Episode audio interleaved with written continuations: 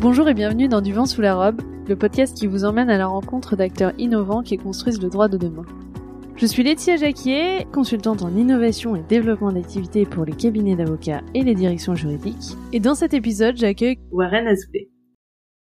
Avant de rentrer dans le vif du sujet, une petite annonce, enfin plutôt grande d'ailleurs. Pour ceux qui auraient loupé l'info sur les réseaux, il y a un événement euh, majeur de l'innovation juridique qui aura lieu du 25 au 27 mars dans les locaux d'Ubisoft à Paris. Il s'agit de la première édition française du Global Legal Hackathon qui aura lieu en même temps que dans plein de pays et de villes du monde. Mais alors qu'est-ce que c'est un hackathon? Pour ceux qui ne connaissent pas, ce n'est ni une conférence, ni un salon, ni un simple atelier. C'est vraiment un événement au cours duquel des volontaires se réunissent pendant une période de temps donné. Donc là, ce sera du vendredi 25 mars à 17h au dimanche 27 mars à 17h à Paris, enfin à Saint-Mandé, dans les locaux d'Ubisoft. Et donc, c'est un événement durant lequel euh, des volontaires se réunissent pour travailler ensemble sur des projets en équipe de manière collaborative et présenter leurs projets devant un jury à l'issue du week-end. Donc là, euh, Global Legal Hackathon, c'est en rapport avec le droit donc ça s'adresse à qui cet événement? C'est pour euh, ben, à la fois les professionnels du droit, tout type de professionnels du droit euh, confondus, mais aussi euh, des développeurs, des designers, des profils business, etc. Avec évidemment l'envie de travailler sur des projets en lien avec le droit. Je vous mets en note de l'épisode le lien avec toutes les informations utiles et également le lien d'inscription à l'événement. Attention, vous ne pourrez pas rentrer si vous n'êtes pas inscrit et les inscriptions ne sont ouvertes qu'aux participants, pas aux visiteurs.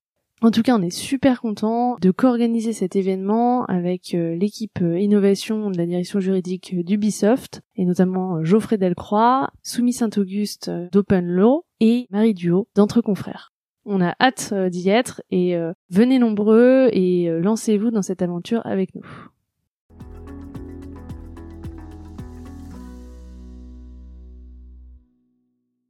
Bonjour Warren, merci beaucoup d'être avec nous aujourd'hui. Je suis très très heureuse de te recevoir dans mon podcast. Bonjour Laetitia. Warren, tu es enseignant-chercheur à la faculté de droit et de sciences politiques d'Aix-Marseille. Tes travaux de recherche portent notamment, mais pas exclusivement, sur les méthodes d'apprentissage automatique, autrement dénommées machine learning, ce fameux buzzword, appliquées au droit. Et tu as commencé ces recherches bien avant l'apparition des legal tech, des questions de justice prédictive ou encore de l'intérêt porté à l'intelligence artificielle par les juristes. Tu es euh, passionné par ces sujets et tu es aussi euh, consultant pour des legal tech, parmi lesquels euh, on peut citer JuryPredis, une legal tech qui propose un moteur de recherche jurisprudentiel et d'aide à la stratégie juridique. Et tu as ainsi une vision assez transverse du rôle que l'intelligence artificielle et le machine learning peuvent jouer dans le domaine du droit. Alors, les mots intelligence artificielle et machine learning suscitent souvent autant de peur et d'incompréhension que de fantasmes. Et je trouve que c'est important de bien expliquer ce que c'est, ce que ce n'est pas, à quoi cela peut servir dans le domaine du droit, quelles sont les applications et usages concrets qui existent aujourd'hui, et quels risques tu peux identifier. Et c'est pour ça que je suis très heureuse de euh, pouvoir discuter de tout ça avec toi aujourd'hui. Donc Warren, pour commencer, est-ce que tu peux nous parler euh, brièvement de ton parcours et euh, de ce qui t'a conduit finalement à t'intéresser au droit et à l'innovation, à la technologie dans le domaine du droit? Oui, absolument. Bah, d'abord, merci pour euh, l'invitation. Après avoir passé autant de temps à t'écouter et à écouter tes intervenants avec beaucoup de plaisir, aujourd'hui, c'est un honneur de me retrouver derrière le micro. Merci beaucoup. merci à toi l'intérêt pour tout ce qui concerne les questions numériques, etc., elles sont nées pendant euh, mes études de droit. J'ai pas exactement un double parcours, mais j'ai financé une bonne partie de mes études, outre euh, les petits boulots d'étudiants dans la restauration très agréable, par euh, l'informatique, la maintenance, et puis par la suite par les questions de sécurité informatique, etc. Au début, je me suis formé en autodidacte ou dans des entreprises. Et puis après, j'ai validé des acquis ou j'ai passé des certifications en sciences des données, en machine learning, que ce soit dans des universités américaines ou en France, euh, dans des instituts. L'intérêt de relier les deux, c'est parce que euh, dès le début de mes études étaient déjà lancés depuis très longtemps des problèmes de cybersécurité. On ne parlait que de cybercriminalité à l'époque, ou encore mieux de hacking avec des messieurs qui avaient des capuches sur la tête à chaque fois et des mitaines aux doigts et euh, qui commettaient des, des actes cybercriminels. Et quand je voyais les montants, euh, moi j'ai découvert le droit pénal, on me parlait du trafic de stupéfiants. La cybercriminalité, c'était dix fois le trafic de stupes. Je me suis dit, il y a vraiment des choses intéressantes là-dedans. Et euh, j'ai commencé à m'intéresser à ces questions-là d'abord par les questions de cybersécurité. Et puis en fait, il y a déjà plus de dix ans de ça, l'intelligence artificielle était à l'intérieur des virus déjà. Donc c'est comme ça que j'en suis venu à m'intéresser aux questions d'IA. J'ai commencé par produire de la recherche euh, sur ces sujets. Et puis euh, après, bah, on pousse encore un peu plus loin. Il y a le master 2 qui arrive. Moi, j'ai fait un master 2 un peu particulier puisque il était aussi bien euh, en fac d'éco qu'en fac de droit, un master 2 en lutte contre la délinquance financière. Et en fait, le droit pénal des affaires et la délinquance financière, c'est une discipline qui mêle un peu tout, qui mène euh, les grands principes du droit, le droit pénal, la tech, la finance, et surtout euh, des modes opératoires extrêmement innovants et des modes opératoires de lutte contre euh, la délinquance financière qui sont à la pointe de la technologie. Je pense en DPA aux manipulations de marché par le trading à haute fréquence, c'est que des algorithmes, à la détection euh, de la fraude à la TVA que j'avais découvert en Belgique par intelligence artificielle. Ils ont commencé ça il y a presque 15 ans. Et voilà comment, en fait, à l'issue de ça, je me suis dit, ben moi, j'aimerais bien faire une thèse pour comprendre pourquoi on envoie les gens en fait en prison. Euh, je m'étais dit, euh, on peut produire de la donnée. Et puis, euh, quand j'étais assisté aux audiences, je me suis dit, mais c'est quand même très étrange parce que le prononcé de peine d'emprisonnement n'est pas toujours lié à l'infraction, il n'est pas toujours lié à la personne, il n'est pas toujours lié à la gravité des faits. Donc en fait, mes grands principes théoriques du droit, je les retrouve pas en audience. Moi, j'ai essentiellement travaillé sur la comparution immédiate. Et euh, je me suis dit, bah, en fait, peut-être que c'est pas le droit qui explique la justice pénale, tout simplement. Et j'ai commencé à être chercheur euh, là-dedans. J'ai très vite rejoint l'Observatoire de la délinquance et des contextes sociaux. J'ai très vite enseigné la cybercriminalité, la cybersécurité et tout ça parce que à l'époque, euh, on est un peu vu comme des originaux. Hein. D'abord, on considère que c'est pas vraiment du droit, c'est pas un vrai droit, c'est un sous-droit. Tout ce qui est relatif au numérique, à l'époque, en plus, on le relie qu'à la propriété intellectuelle, grosso modo et puis euh, tout le monde s'en désintéresse et c'est plus un sujet de geek euh, qu'un sujet de juriste sérieux. Donc euh, voilà comment j'en suis venu petit à petit à enseigner, c'est qu'il y a eu un intérêt grandissant et au moment où il y avait besoin de gens compétents sur la question et qui s'y connaissent, j'avais déjà quelques années d'avance. Et c'est comme ça qu'au fur et à mesure, j'en suis venu à faire quasiment que du aussi bien du droit pénal que de la tech. Et je relie les deux avec les questions de cybercriminalité, d'IA, d'atteinte au marché, euh, de droit pénal financier et de droit pénal de la finance. Et alors, est-ce que tu peux déjà nous expliquer et essayer de définir ce que c'est que euh, l'intelligence artificielle et le machine learning? Alors, je sais que c'est des sujets qui sont euh, débattus depuis longtemps, mais il n'y a pas de controverse là-dessus en recherche. C'est-à-dire que l'intelligence artificielle, je reviens pas sur l'origine du terme, est-ce qu'une machine peut penser, etc. L'intelligence artificielle, c'est un ensemble de méthodes euh, qui ont la capacité de produire des prédictions. Voilà la prétention de base de euh, l'intelligence artificielle, des prédictions qui sont censées être bien meilleures que toutes les méthodes qui existent. Alors elle a ses détracteurs, euh, l'intelligence artificielle, dans plusieurs domaines, comme le domaine de la statistique, parce que historiquement, l'IA et les statistiques s'opposent. Et les méthodes utilisées dans l'IA sont les méthodes dites d'apprentissage machine ou machine learning en anglais, ces méthodes, c'est des algorithmes qui très vite deviennent complexes, voire totalement chaotiques. Et par définition, un projet final d'intelligence artificielle, il devient une sorte de boîte noire plus ou moins maîtrisable. Le principe de l'IA et donc de l'apprentissage machine, c'est de récompenser la machine quand elle fait bien, et donc en disant qu'à force d'essayer, de faire des erreurs, à force de réussir, elle va apprendre la façon d'arriver à son objectif, et donc elle va apprendre à le faire par elle-même. Donc l'intérêt de l'IA, c'est son adaptabilité qui aujourd'hui méthodologiquement est inégalée. Et quand elle a suffisamment appris de ses succès et de ses erreurs, c'est-à-dire qu'elle est capable de rencontrer des situations nouvelles, elle trouve la solution par elle-même. Voilà le maître mot de l'IA, qui est l'adaptabilité. C'est l'exemple d'une voiture qui conduit seule, une voiture autonome, et qui va voir devant elle un animal lui couper la route ou un objet qu'elle avait jusqu'ici jamais vu, elle va quand même freiner. Et en fait, dans l'IA, il y a plein de méthodes de machine learning, et c'est là, quand il y a plusieurs méthodes, qu'elle est encore plus performante. C'est ce qu'on appelle les approches ensemblistes ou les méthodes ensemble. Et tout ça, par contre, bah, ça a un coût. Et je parle pas d'un coût euh, financier ou technique. Ça a un coût qui est un coût de clarté et de fiabilité. C'est pour ça que l'IA s'est longtemps opposée aux statistiques. Concernant la clarté, bah, très rapidement, un humain euh, n'arrive plus à comprendre ce que fait l'ordinateur. C'est le fameux problème des boîtes noires. Et aujourd'hui, même les ingénieurs de Google ne peuvent pas vous expliquer à 100% comment fonctionnent les algorithmes qui classent les résultats dans le moteur c'est-à-dire comment on optimise la recherche sur Google, le Search Engine Optimization. Donc ça, c'est pour la clarté, c'est le premier problème. Le problème, c'est le problème de fiabilité. Et on peut rencontrer des tas de problèmes sans trop en avoir conscience euh, dans l'IA en matière de fiabilité. Par exemple, le problème de surconditionnement des algorithmes qu'on appelle le surapprentissage ou overfitting en anglais.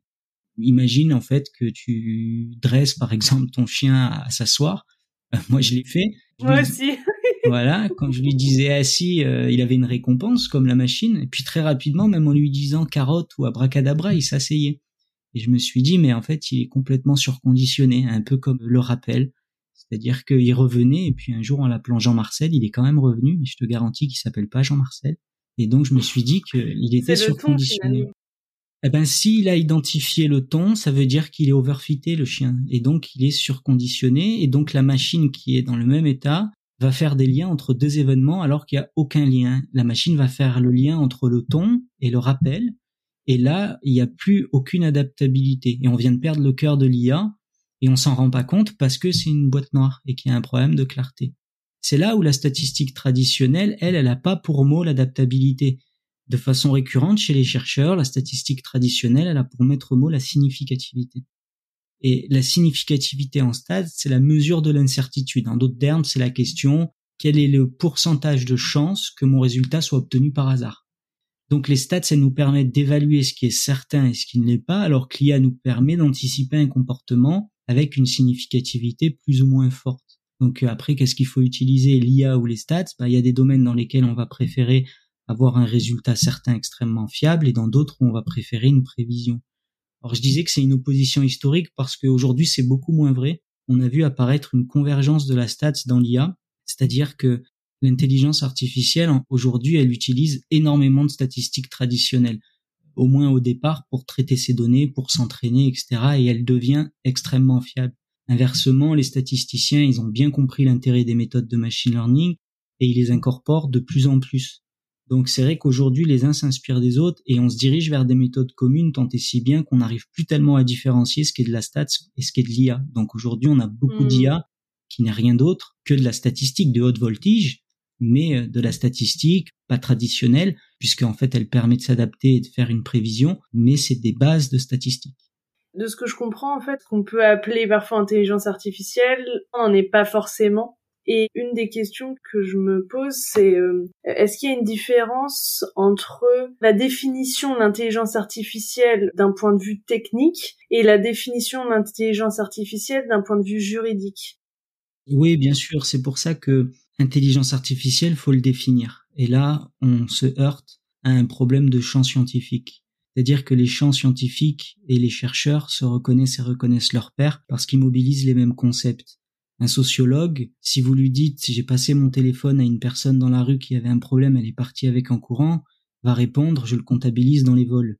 Le juriste va dire tu l'as remis, il n'y a pas de soustraction frauduleuse, c'est pas un vol, c'est un abus de confiance. Et il va pas le considérer de la même manière, il va pas le quantifier de la même manière.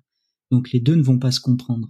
L'intelligence artificielle, la technique va pas le définir comme le juriste et la philosophie non plus. La première fois que Turing pose le concept dans les années euh, fin 30, début 40, encore c'est pas un concept. Lui, il va dire la, la seule question qu'il faut se poser, c'est est-ce qu'une machine est capable d'imiter le raisonnement d'un humain? Si oui, alors un jour on parlera aux machines sans se rendre compte que c'est une machine et on aura passé le test de Turing un technicien, lui, il va chercher à savoir si la machine apprend. Si la machine apprend par elle-même, qu'on peut entraîner des algorithmes, alors c'est de l'intelligence artificielle. Le juriste aujourd'hui, il la définit pas vraiment l'intelligence artificielle, même pas du tout. Il y a une tentative qui a été faite par la Commission européenne dans son projet de règlement relatif à l'IA du 21 avril, dans lequel on a mis, par exemple, les systèmes experts comme étant de l'intelligence artificielle pour une raison très simple. Les systèmes experts, c'est des conditions. Si A est rempli, alors tu appliques B. Ben, ça, un humain aurait pu le faire. Par exemple, si une porte est fermée, tu la déverrouilles. Euh, si un robot le fait pour moi, ben, il réagit comme si moi j'avais réagi. Donc, c'est l'imitation d'un raisonnement humain. Et ça, par exemple, c'est ce qui est pas mal utilisé aujourd'hui dans le domaine du droit. Enfin, je pense notamment, par exemple, aux outils d'automatisation de contrats, euh, etc. Ce sont bien ces systèmes experts qui sont derrière ces logiciels-là. Bien sûr, c'est exactement ça, ce qui fait d'ailleurs qu'il y a des outils qui ont maintenant euh, plus de 20 ans et qui sont concernés par le règlement sur l'intelligence artificielle et qui vont être régulés. Donc finalement, en fait, on intègre les systèmes experts, euh, en tout cas dans ce projet de définition de l'intelligence artificielle, parce que finalement c'est ce qui est le plus utilisé dans le domaine du droit et que comme on a envie de pouvoir réguler et encadrer les choses, il faut nécessairement intégrer euh, ces systèmes experts dans la définition de l'intelligence artificielle dans le cadre d'un projet de réglementation de, de ces technologies-là. Oui, absolument, parce que moi la première fois que j'ai lu le projet de règlement de la commission, j'ai fait mon chercheur de base, j'ai crié euh, à la grande largeur de la définition parce qu'il faut toujours qu'on râle, c'est comme ça. Et, euh, et en fait, j'ai réfléchi, je me suis dit, mais si d'un côté 99% des solutions sont en fait des super systèmes experts, hein, ça marche très très bien. Il faut pas dire que parce que c'est pas de l'IA, ça marche pas. Bien au contraire, ce que certains appellent les systèmes à la papa, euh, c'est aujourd'hui ce qui marche euh, presque le mieux. Mais par contre, je me suis rendu compte d'une chose, c'est que tous les systèmes d'IA sont entraînés sur une base de statistiques traditionnelles, une très grosse base des fois, une majeure partie. Donc en fait, si on veut les réguler et euh, si on veut éviter une interprétation stricte des textes qui tendrait à dire qu'un système, à partir du moment où il a de la modélisation seulement et de l'apprentissage automatique, il est de l'IA, on perdrait la possibilité de réguler d'autres systèmes qui peuvent avoir des conséquences absolument euh, gravissimes s'ils sont mal utilisés. Je pense par exemple à des fichiers euh, comme les fichiers d'analyse sérielle en procédure pénale qui peuvent être utilisés. On a Salvac et Anacrim qui sont utilisés depuis euh, janvier 2003, loi sur la sécurité intérieure. Ils ont 20 ans, ces fichiers-là, c'est de la quasi-intelligence artificielle. Et ben, sauf que c'est des systèmes experts, donc il faut les réguler aussi. Est-ce que tu peux expliquer un petit peu plus ce que c'est? Oui, c'est tout simplement des outils qui servent à réaliser des cartes interpersonnes, des schémas, des mind maps. Euh, c'est des outils qui te montrent que telle société et telle société, même si elles ne semblent pas liées, sont en fait reliées par un élément commun à tel endroit. Et donc, quand tu es sur un dossier de fraude à la TVA avec 150 entreprises, 300 participants, 10 millions dans la nature, bah, pour traiter toutes ces données, tu as intérêt d'avoir un outil. Et ces outils-là peuvent être utilisés pour simplifier euh, les dossiers. Donc euh, oui, c'est créer un peu cette cartographie entre les personnes, les entreprises, euh, pour finalement simplifier, en tout cas faciliter le, le traitement de dossiers dans ces domaines-là. Exactement.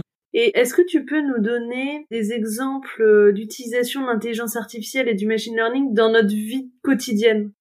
Oui, bien sûr. Aujourd'hui, on a tout ce qui va être euh, moteur de recherche, recommandation de contenu, recommandation d'achat, euh, les véhicules autonomes. Demain, tu ouvres l'application photo de ton téléphone, tu mets le mot voiture, il ne va t'afficher que les photos de voiture que tu as prises. Alors ça paraît évident, mais quelle est la règle pour pouvoir détecter une voiture. C'est ce qui a deux roues, bah, il va t'afficher une poubelle. c'est ce qui a deux roues et des surfaces vitrées, bah, il va t'afficher un bus. C'est extrêmement compliqué. On estime que pour qu'un cerveau humain reconnaisse un chat, il faut qu'il voie une à deux fois un chat pour reconnaître un chat. Une intelligence artificielle, il faut qu'elle voit plus d'un million de documents pour savoir que c'est un chat. Sinon, elle va confondre avec une panthère, avec et au départ, elle va confondre avec une boîte à chaussures. Donc, euh, il faut énormément de données. Aujourd'hui, si demain tu trouves une photo de quelqu'un, tu veux savoir où est-ce qu'il apparaît partout sur le web, tu vas sur Google Images Reverse ou tu vas sur Tinaille, des sites comme ça, tu mets la photo de la personne, il va la reconnaître par intelligence artificielle avec des réseaux de neurones et il va t'afficher tous les sites web où cette personne apparaît, que la photo soit identique ou pas. Hein. Et on parle aussi beaucoup de NLP, donc euh, en français euh, langage naturel. Est-ce que tu peux nous expliquer aussi ce que c'est et quelle est l'utilité?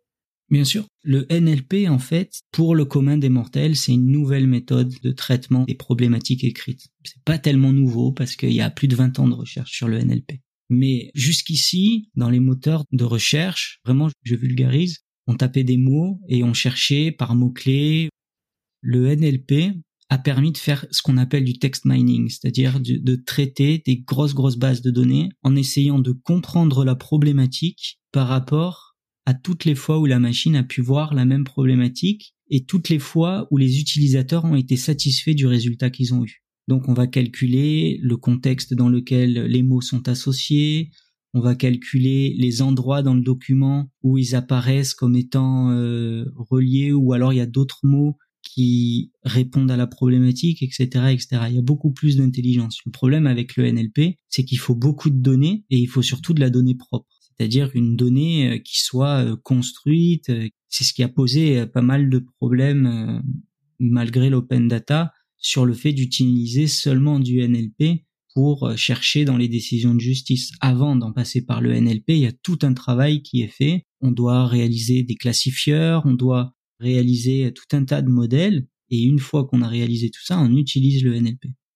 Donc l'idée c'est à la fois d'analyser en fait euh, les mots qui sont présents, les liens aussi entre ces mots. Exactement, et le sens des mots, par exemple, bien immobilier, est-ce que on veut vraiment voir apparaître des décisions où on dit euh, quelque chose n'est pas bien, par exemple? Pourtant, il y a le mot bien dedans. Hmm. Mais lui, il va, il va comprendre que ça n'a absolument rien à voir. Et est-ce que on peut aussi utiliser le NLP pour essayer de détecter la logique des mots? Ou est-ce que c'est vraiment que le sens et également le lien entre les différents mots? Non, on pourrait tout à fait imaginer détecter un argument. Dans quel contexte il a été mobilisé, qu'est-ce qui a été répondu à cet argument, et ensuite dire, bah, euh, ce gros passage de 20 lignes, c'est un argument par l'exemple, et il lui a été rétorqué une analogie, et euh, l'analogie l'a emporté. Bah, je dis quelque chose euh, vraiment au hasard. Hmm. Mais ça, ce serait tout à fait faisable. Aujourd'hui, c'est pas le cas. D'accord. L'état aujourd'hui de nos données ne rend pas ça possible. Et alors, euh, du coup, si on s'intéresse plus spécifiquement euh, à l'application de l'intelligence artificielle, du machine learning, du NLP euh, au domaine du droit, est-ce que tu peux nous expliquer en quoi finalement ces technologies peuvent aider les professionnels du droit dans, par exemple, l'exercice de leur métier? Quand je dis professionnel du droit, c'est tout professionnel du droit confondu, avec tous les pans de leur activité, que ce soit des activités de recherche, des activités de prise de décision, d'élaboration de, stratégie, euh, la justice. Qu'est-ce que tu peux nous dire là-dessus? Alors, au niveau des améliorations, on en a plein. Tu vas avoir par exemple euh, des améliorations, donc tu me parles des professionnels, tu peux avoir les services RH qui peuvent être intéressés par des outils par exemple de classification de CV, parce que quand tu reçois 2000 CV pour un poste, c'est une illusion de croire qu'ils vont tous être lus. Je te parlais de lutte antifraude. En Belgique, par exemple, ils utilisent ces méthodes-là pour découvrir les modèles de consommation de la fraude, c'est-à-dire euh, les grands modèles de fraude à la TVA en France, on a commencé à utiliser et à explorer cette piste-là dans la lutte contre la fraude fiscale, qui consiste à recouper toutes les informations disponibles pour repérer des profils de fraudeurs, comme on pourrait le faire euh, en Belgique en matière de, TVA. Donc ça, c'est des méthodes d'apprentissage automatique, donc d'intelligence artificielle. Le bureau SJCF, il a créé un entrepôt de données qui permet de détecter les anomalies dans les opérations, comme euh, des déclarations qui seraient euh, incohérentes. Et c'est super intéressant parce que ça nous montre deux choses.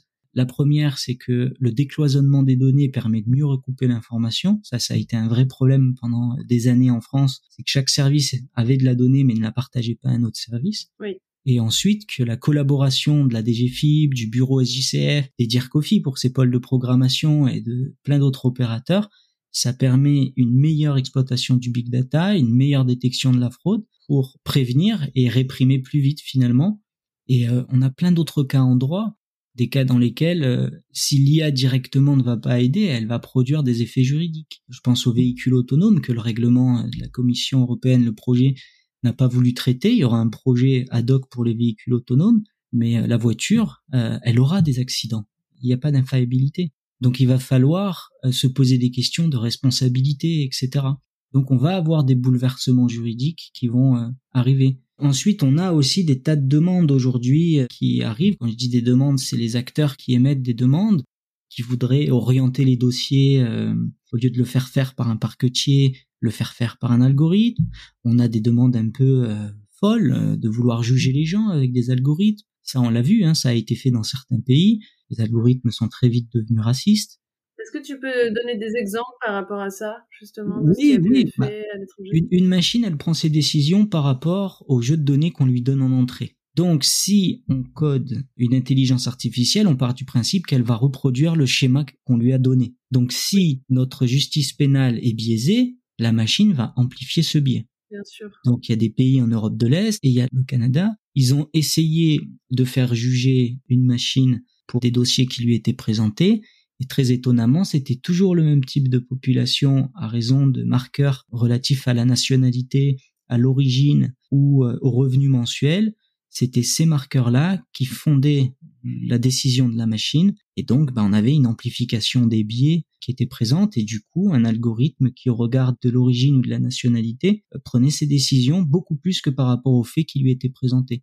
Donc, si on voulait faire juger des gens, il faudrait partir du principe que nous avons aucun biais dans notre chaîne pénale, à commencer par les politiques pénales appliquées par les services de police directement sur le terrain lors des arrestations, aucun biais dans l'orientation des dossiers parmi les procédures, puisqu'il y a des procédures qui sont pourvoyeuses d'incarcération. La comparution immédiate, c'est 5% de relax, alors que quand un tribunal est saisi par ordonnance d'un juge, c'est 25% de relax. Donc euh, on sait très bien que, bien sûr, on sait très bien qu'il y a des procédures qui sont des procédures choisies pour leur caractère particulièrement incarcérateur et on a une circulaire de la DACG qui se trouve en ligne de 2012 dans laquelle elle écrit la comparution immédiate est donc une voie qui euh, accentue le lien entre voie de poursuite et incarcération, il faut donc privilégier cette voie de poursuite. Donc si on choisit une CI, c'est qu'on sait déjà au niveau du parquet qu'on a émis une pré-expression de ce qu'on pense devoir être la décision. Donc on n'aurait aucun biais là-dedans. Et pareil, quand le dossier arrive jusque devant le juge du siège, on partirait aussi du principe qu'il n'y a absolument aucun biais, ni par la structure professionnelle, ni par la structure sociale, ni par des contraintes économiques ou politiques. C'est-à-dire qu'on partirait du principe que un docteur en droit sera traité comme une personne dans une situation extrêmement précaire. Moi, je ne suis pas certain que nos échantillons de données ou notre big data soient aussi impartials que ça. Mais du coup, ce qui est intéressant dans ce que tu dis, c'est que finalement, euh, ça permet aussi de mettre en exergue des dysfonctionnements ou des biais qui sont propres euh, au système pénal, euh, sans parler de la machine finalement, parce que la, la, machine va, enfin en tout cas la technologie, va uniquement mettre en lumière ces biais-là et éventuellement les accentuer. Mais un algorithme n'est pas naturellement biaisé. Un algorithme, c'est rien d'autre que de l'opinion intégrée à du code. Ça, c'est Cathy O'Neill qui dit ça, j'aime bien. Donc, à chaque fois qu'on te dira qu'un algorithme ne discrimine pas et est neutre, techniquement, c'est pas possible. Pour classer des données, il faut les discriminer. Alors après, euh, discriminer au sens scientifique du terme. Donc, à partir d'un moment où on dit ça, il y a un loup déjà. Les données, il faut absolument les discriminer pour pouvoir les classer.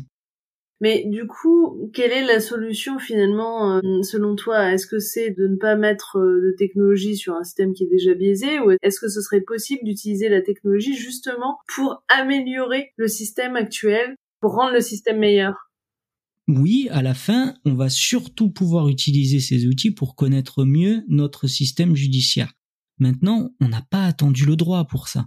Il y a les mécanismes juridiques et la mécanique judiciaire. C'est deux choses totalement différentes. Donc aujourd'hui, ces outils-là, on les utilise déjà pour mieux connaître le fonctionnement de notre justice. À commencer par le fonctionnement de notre justice pénale, on n'a pas attendu l'open data et de surcroît, l'open data a été décidé pour toute donnée sauf données pénales.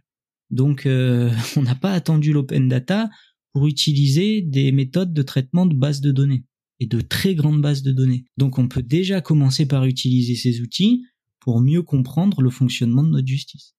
Je pense pas qu'il faille dire il faut refuser euh, l'IA dans le domaine judiciaire. Maintenant, si on l'accepte, il faut penser à toutes les conséquences autour. Le, projet de règlement euh, sur l'intelligence artificielle a pensé à quelques dérives qui pouvaient avoir lieu. Il faut travailler dessus.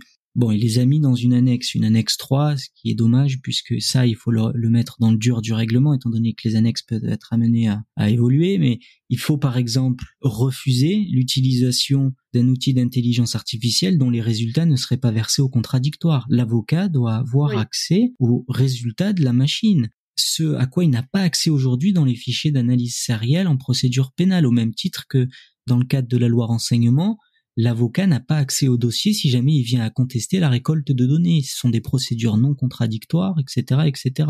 De la même façon, quand bien même on utiliserait un algorithme, le juge ne doit pas pouvoir l'utiliser dans sa motivation ou fonder sa conviction avec. Alors ça, c'est très naïf.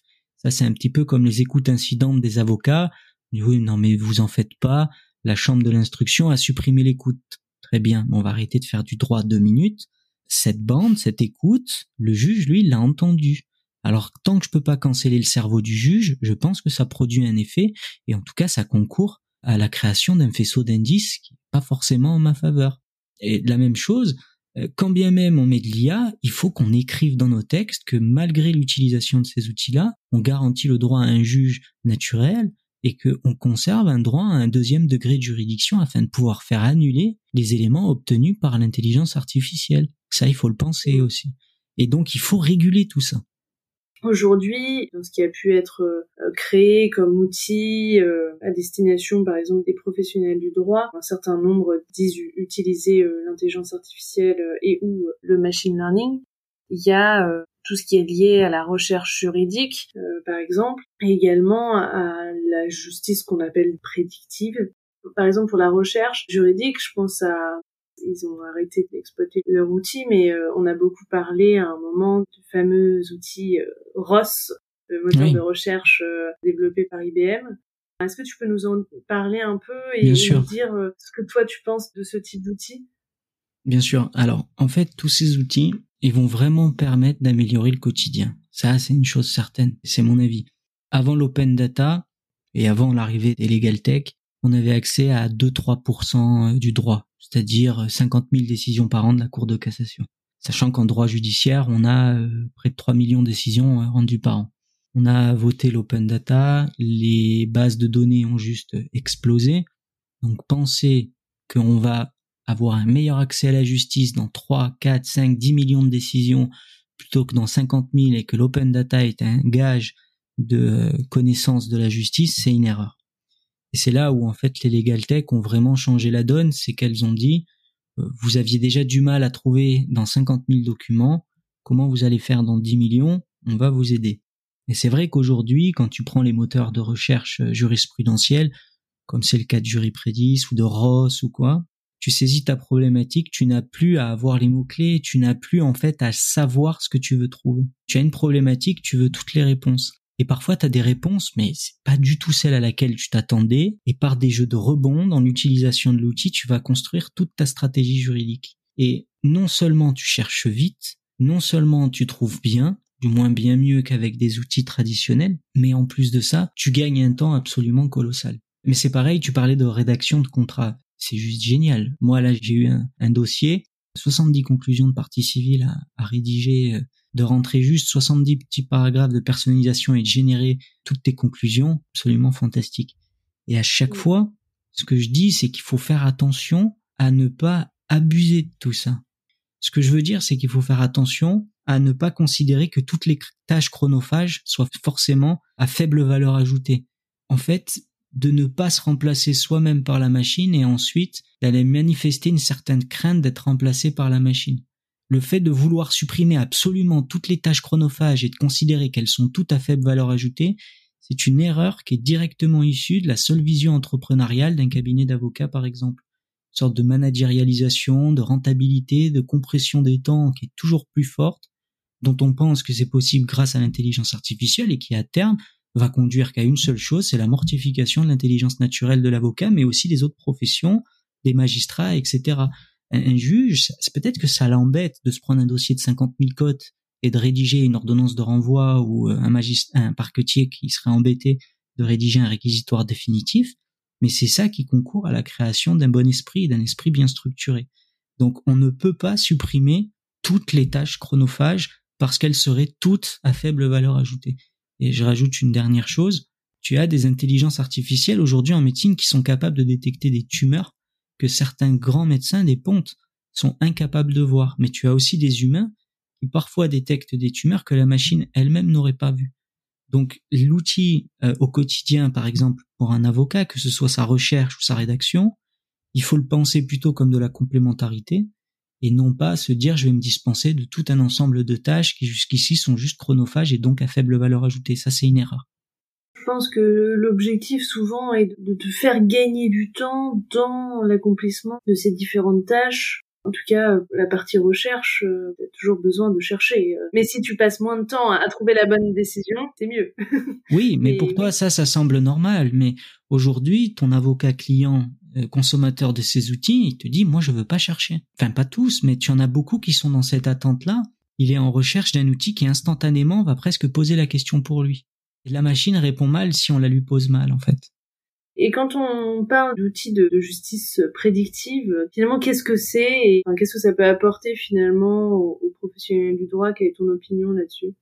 C'est un terme qui est apparu de manière presque malencontreuse, une sorte de quiproquo. Si tu regardes sur les Google Trends, la première fois que le mot justice prédictive est tapé euh, en France, c'est en octobre ou novembre 2016. C'est juste après la publication d'une équipe de recherche qui en octobre 2016 va publier un papier sur la prédictibilité des décisions de la Cour européenne des droits de l'homme pour savoir si certaines dispositions de la Convention sont violées ou pas. Ils vont utiliser 584 décisions de mémoire, etc. Et dedans, il y a l'expression predictive justice. Et la traduction euh, française n'a absolument rien à voir parce que, en fait, en méthodologie anglo-saxonne, prédicte, c'est les variables prédictibles en français, on pourrait dire, mais qui sont en fait prévisibles. Et donc, on aurait les variables prédictives et les variables protectrice. Par exemple, euh, tu mets pas de masque, c'est une variable prédictive de la contamination au Covid. Euh, tu mets un masque, c'est une variable protectrice. Et il a été mal traduit. Je reviens euh, sur ce que tu disais sur cette recherche expérimentale qui a été effectuée sur les décisions de la Cour européenne des droits de l'homme. Est-ce que tu peux nous en dire plus là-dessus? Qu'est-ce qui a été analysé? Quels ont été un peu les résultats? Oui, en fait, ces chercheurs-là, ils se sont dit on va utiliser du NLP, on va utiliser plein de méthodes et on va voir si on peut prédire une violation de l'article 5 et de mémoire de l'article 6 ou 8, truc comme ça et ils prennent 584 euh, décisions de grande chambre et ils vont faire du text mining et à la fin ils vont produire un algorithme qui serait précis à 79%. Donc là déjà tu vois que le curseur de significativité et de fiabilité est pas très très élevé parce qu'on a quand même une chance sur 5 de commettre une erreur. Mm. Et donc eux, ce qu'ils veulent faire à l'époque, c'est ce qu'on appelle en tech un POC, une démonstration de faisabilité, un proof of concept, pour essayer de lancer un peu euh, la recherche là-dedans, parce qu'on est en 2016. Il a rien qui existe là-dedans en 2016. Et donc, après, ils vont faire une conclusion qui est géniale dans le papier, de plusieurs pages, en disant, parce que c'est le principe de transparence de la recherche, faites attention, déjà le jeu de données est biaisé, parce que, premièrement, on n'en a pas assez, 584, et ensuite, c'est des données qui ont déjà été triées pour arriver devant la chambre, donc il y avait déjà de fortes chances qu'on considère qu'il y avait une violation. Oui. Tout à l'heure, je parlais de surconditionnement et de surentraînement, d'overfitting. Donc, ils le disent dedans. Ils disent notre algo, à notre avis, il est overfité. D'ailleurs, ils calculent le score d'overfitting et on voit qu'effectivement, faire très attention aux résultats qui sont produits. Mais personne ne va retenir cette conclusion du papier. Les gens vont juste lire quelques phrases dedans en disant mais c'est de la justice prédictive, c'est génial. Et en fait, c'est juste une démonstration de faisabilité en disant on va regarder quel type d'arguments sont utilisés pour voir si selon les arguments et ce qui est dit au juge, on peut prédire que le juge conclut en une violation d'un article de la ConVDH ou pas. Mais du coup, aujourd'hui, est-ce que, en l'état de la technologie, de la science actuellement, que ce soit en France ou à l'étranger, est-ce qu'il existe des solutions, l'utilisation d'une technologie qui aurait été bien entraînée, qui soit capable, avec un degré de fiabilité suffisant, d'anticiper le sens d'une décision de justice? Moi, en tout cas, je vois pas d'exemple d'outils qui le feraient. On a des outils qui détectent s'il y a une cassation, s'il y a un, rejet. Bon, ça c'est normal, hein, c'est mentionné dans le dispositif. On a des projets de recherche, dont certains très intéressants au Danemark, qui analysent les sentiments du juge dans les décisions. On en a qui analysent le pourcentage d'agressivité dans la motivation pour essayer de calculer l'impartialité du juge, etc. Mais pour l'instant, on en est à l'état euh, de la recherche. Et en France, c'est encore plus dur. En France, ça fait seulement euh, cinq ans qu'on a les données et encore, elles ont jamais été libérées. On a les données qu'on avait sur les France. Par contre, aujourd'hui, on a des outils qui sont quand même très performants. On a réalisé, je trouve, des prouesses technologiques, que ce soit en matière de moteur de recherche, que ce soit en système expert, de tous ces domaines-là, c'est quand même une sacrée avancée. Par contre, euh, Minority Report, c'est pas pour demain. Les États-Unis le font. Hein. Tu as des logiciels comme Compass et compagnie où ils essayent de prédire la récidive, de prédire la commission d'un crime, etc. Et euh, c'est des milliards de dollars qui sont sur la table. Et euh, il n'y a pas très longtemps, il y a des chercheurs en sciences cognitives qui ont fait un test, qui ont supprimé euh, ces outils-là et qui ont demandé à des humains de faire les mêmes opérations. Et les humains ont été plus performants que la machine. Pareil pour la détection de comportements atypiques dans les aéroports. Les États-Unis ont fait le test, le Canada aussi, pour détecter des comportements à risque la machine était biaisée, elle était raciste, Et du coup, ils ont remis des physionomistes dans les aéroports. Ça marche beaucoup mieux. Je te posais cette question parce que aujourd'hui on a en France un certain nombre d'outils, enfin il y en a pas tant que ça d'ailleurs, mais euh, comme tu vois par exemple Caseflow Analytics, Predictis, euh, Jury etc. Alors, chacun a ses spécificités et tous ne proposent pas exactement la même chose et ne fonctionne pas exactement de la même façon. Mais il y a quand même, en tout cas pour certains, derrière l'idée de proposer une sorte de rapport ou en tout cas de quantifier finalement l'aléa judiciaire. Oui, bien sûr. Du coup, est-ce que, selon toi, c'est quelque chose qui a du sens? Est-ce que c'est quelque chose qui est fiable, qui peut être utile aux professionnels du droit? Bah, il y a des contentieux, euh, par exemple des contentieux de masse extrêmement récurrent où on a des barèmes, où on a des référentiels, où en fait on a assez peu souvent de grandes surprises. Donc ces outils-là sont extrêmement intéressants pour ça, parce que si tu connais 99% du droit et que tu en proposes un résumé visuel, euh, par exemple par des graphiques, au lieu de te taper des tableurs de 10 km, tu vois tout de suite que la moyenne pour tous tes critères d'indemnisation c'est 30 euh, 000, bah, tu sais déjà à peu près où te positionner. Si l'assureur te fait une proposition à 2000, tu sais où te positionner. Maintenant, ces outils-là ne t'empêchent absolument pas de faire part de créativité, sauf si toi-même tu mets en place une cache machine qui consiste à automatiser ton travail pour traiter du volume. Mais effectivement, ces outils-là permettent bien de quantifier l'aléa, puisque c'est des outils qui vont nous dire sur des milliers et des milliers de décisions pour euh, l'âge de la personne que vous avez renseignée, pour euh, son année d'ancienneté en entreprise, pour son revenu mensuel, bah, euh, l'indemnité prononcée par un conseil de prud'homme en cas de licenciement sans cause réelle et sérieuse, c'est tant. C'est là où il faut continuer. statistique finalement. Ce que je disais tout à l'heure, c'est qu'aujourd'hui, on a une convergence de l'IA et de la stats, tant et si bien qu'on ne sait plus tellement qu'est-ce qui est quoi. Et aujourd'hui, c'est les départements statistiques qui, dans les labos de recherche, font en fait la recherche sur l'IA.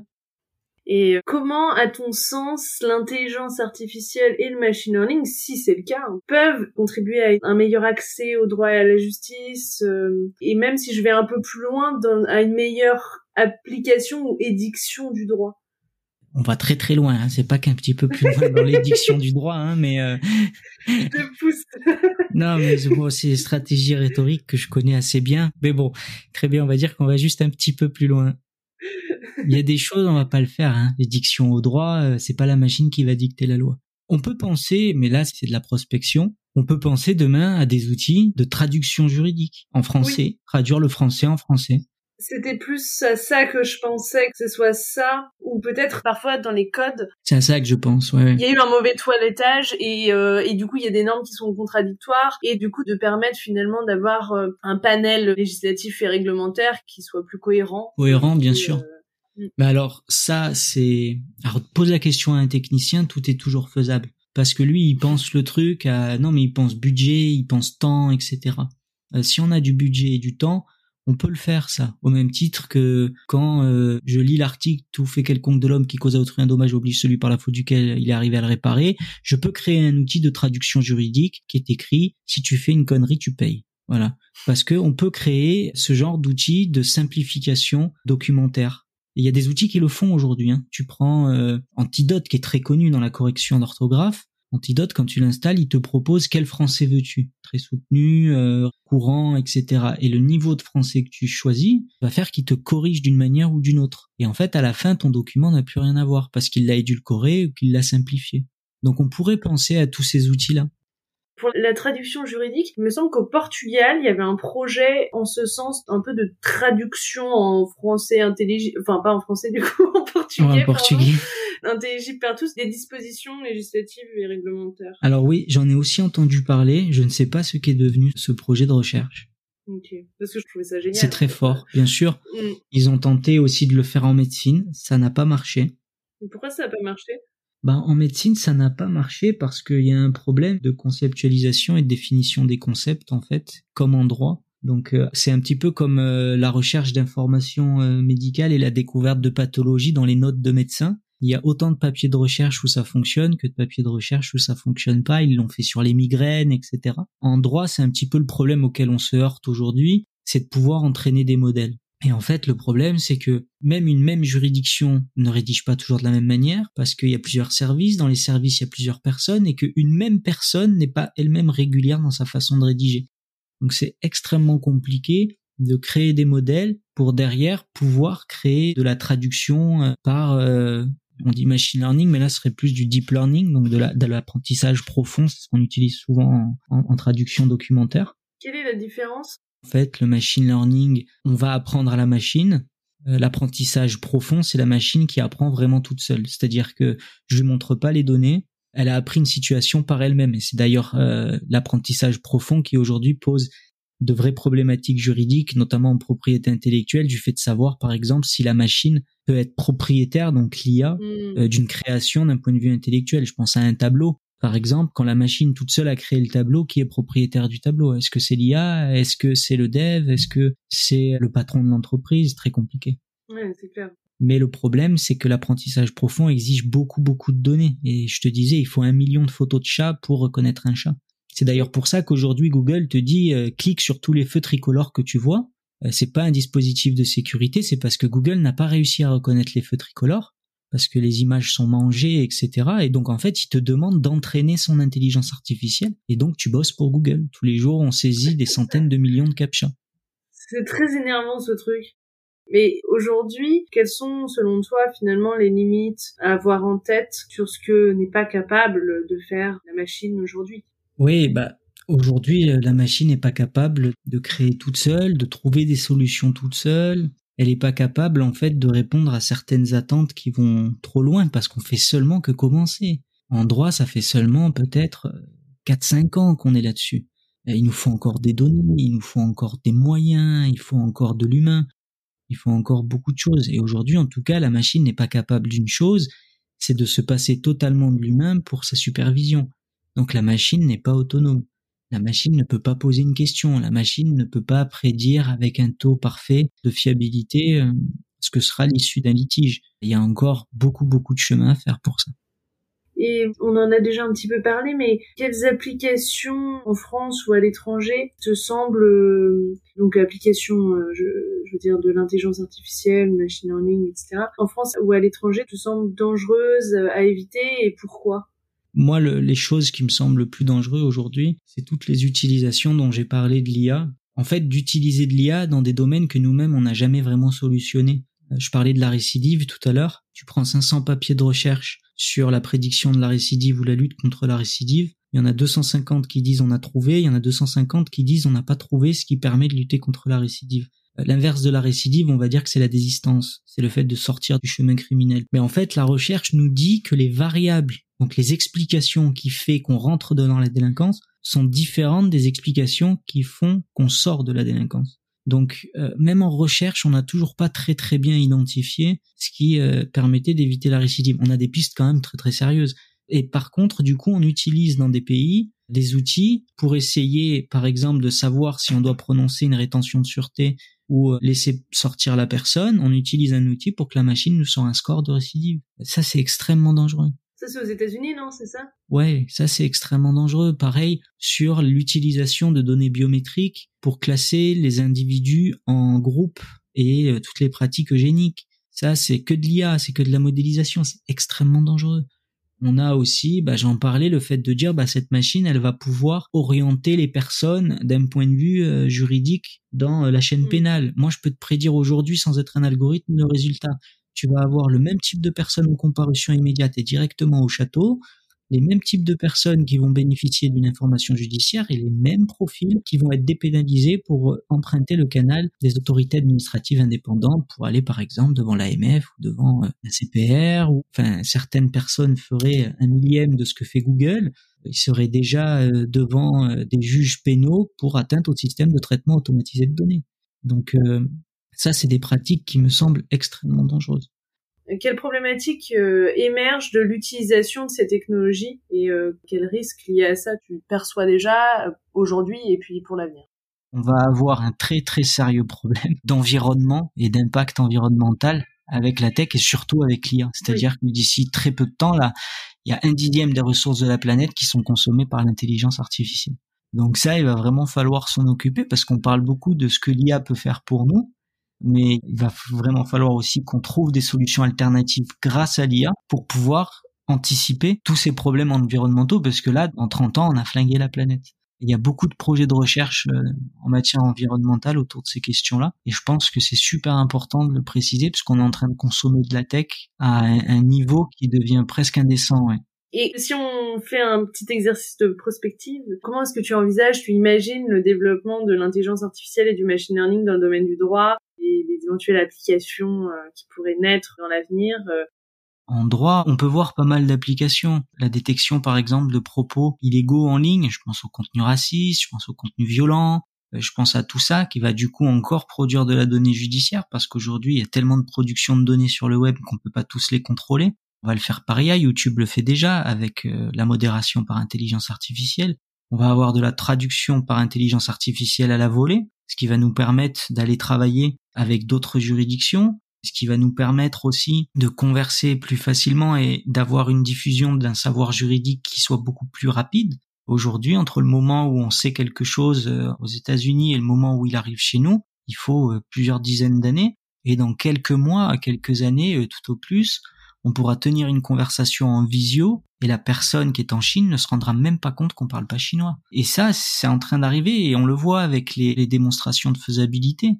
Pareil, tout à l'heure, je parlais des services RH, de la lutte anti-fraude, de la médecine, du décloisonnement de données. Tout ça, c'est en train d'arriver. C'est des projets qui viennent de naître. Ça va prendre quelques années, mais quand ils vont arriver à terme, je pense que ça va changer pas mal de choses. Et quels conseils euh, tu voudrais donner à nos auditeurs euh, Donc, c'est principalement des professionnels du droit qui nous écoutent? Bah, sur euh, le sujet qui nous intéresse particulièrement, le conseil principal, si jamais je peux me permettre un conseil, c'est de dire que l'avocat a toujours traité des sujets pour lesquels il n'a pas été formé. Que ce soit en responsabilité médicale, que ce soit en environnement, énergie, que ce soit en sport. Bon, il y en a qui ont fait du sport très bien, mais ça n'a jamais été un spécialiste de la problématique métier qui l'examine en dehors du droit. Donc le numérique, je trouve qu'il est trop souvent résumé à une technicité, à de l'informatique, à des choses presque inaccessibles alors que se former au numérique ou se former euh, à la responsabilité médicale, il n'y a pas vraiment de différence technique. Tous les sujets deviennent complexes quand on essaye d'être une spécialiste, soit du sujet, soit d'une tête d'épingle. Et je pense que le numérique, il y a énormément de place dans ce domaine-là. On a très peu de juristes qui sont spécialisés sur ces questions-là. On a beaucoup de masters qui sont en train d'ouvrir, de DU, etc. Et euh, il y a de la place, il y a des besoins. Donc si certains euh, sont intéressés par la matière, qui ne se disent surtout pas qu'ils y connaissent rien et qu'ils peuvent pas euh, apprivoiser et investiguer ce, champ-là en fait. Oui, c'est de ne pas se poser de barrières, c'est tout à fait possible de, de se plonger dans ces sujets.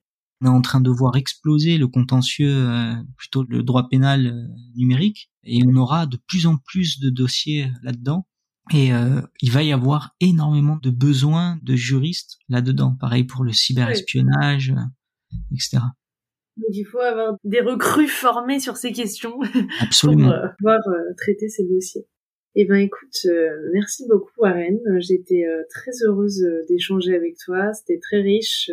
On a abordé plein de sujets et puis tu as su aussi les vulgariser, les expliquer avec beaucoup de pédagogie. Donc je te remercie pour ça. Puis je suis curieuse de suivre tous tes travaux de recherche euh, à venir et puis peut-être qu'on aura une conversation euh, numéro 2 pour euh, faire un peu un retour sur les avancées dans quelques années, qui sait, de tout ce qui se sera passé entre aujourd'hui et puis, je sais pas, dans cinq ans par exemple, dans ces domaines-là, je suis assez curieuse. Merci beaucoup. À bientôt. Voilà, c'est terminé pour aujourd'hui. J'espère que l'épisode vous a plu. N'hésitez pas à me faire des retours sur cet épisode, me dire si ça vous a aidé, si vous trouvez que c'est intéressant, si le format vous plaît. Si le podcast vous plaît, n'hésitez pas à me mettre une très bonne note, de préférence 5 étoiles sur iTunes, ça m'aidera beaucoup, et à parler du podcast autour de vous. Si vous avez des questions, ou si vous voulez donner votre avis, ou si vous avez envie de partager votre point de vue sur tous ces sujets d'innovation, N'hésitez pas, vous pouvez le faire sur les pages du vent sous la robe sur les réseaux. Donc il y a une page sur Instagram, une page sur Twitter, une page sur LinkedIn, une page sur Facebook et sinon sur le site internet, sur la page dédiée à chaque épisode, vous avez la possibilité de laisser des commentaires. C'est vraiment fait pour ça, ça peut être très intéressant de débattre sur ces sujets, donc n'hésitez pas. Et sinon je vous donne rendez-vous dans 15 jours pour le prochain épisode. À bientôt!